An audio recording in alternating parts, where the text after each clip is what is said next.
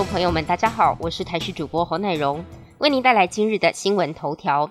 中央气象局持续针对烟花台风发布海上台风警报。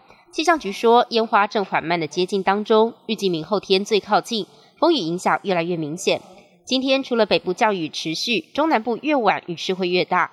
至于是否发布陆上台风警报，气象局说要看明天台风是否北转而定。今天气象局持续发布豪雨特报。台风外围环流影响，容易会有短延时的强降雨。今天新竹县、苗栗县山区会有局部大雨或豪雨，台中以北地区、宜兰山区会有局部大雨的发生。新冠肺炎疫情平缓，中央流行疫情指挥中心朝下周一降级进行准备。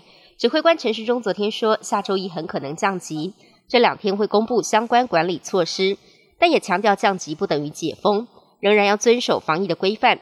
专家分析降级之后，在餐饮、休闲娱乐跟聚会活动等等三大面向，推测多项防疫规定会调整。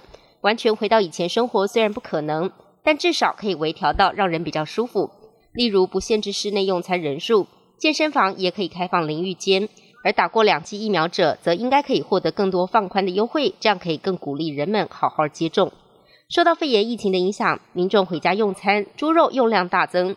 加上航运费用提高、进口猪肉进不来等等因素，造成台湾猪肉价格大涨。以彰化肉品市场为例，近五年每公斤平均价落在七十五元间，但今年五月疫情进入三级警戒之后，价格像是云霄飞车般猛冲，每公斤平均一度价格飙破八十八元，创下了史上新高纪录。下个月就是中元节，猪肉价格势必还会有一波涨幅。东京奥运二十三号举行开幕式。原本预定出席开幕式的前首相安倍晋三，考虑到东京因为防疫所需被政府发布紧急事态宣言，因此将不出席开幕式。日本放送协会报道，为了防止东京疫情扩大，日本政府日前对东京发布紧急事态宣言。二十三号东京开幕式采闭门方式，不开放让观众进场。日本几个大的经济工商团体，像是丰田汽车。Panasonic 等等赞助企业社长也陆续表态不会出席开幕式。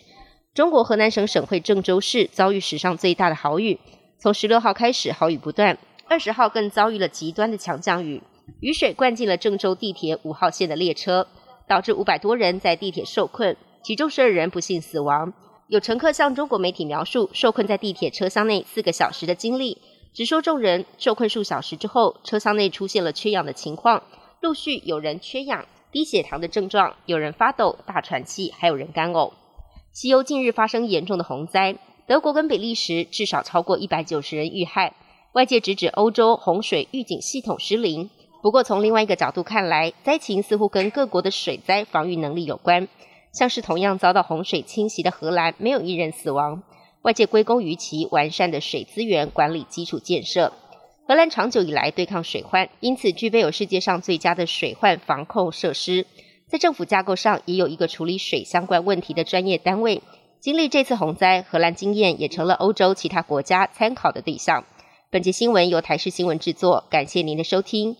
更多内容请锁定台视各界新闻与台视新闻 YouTube 频道。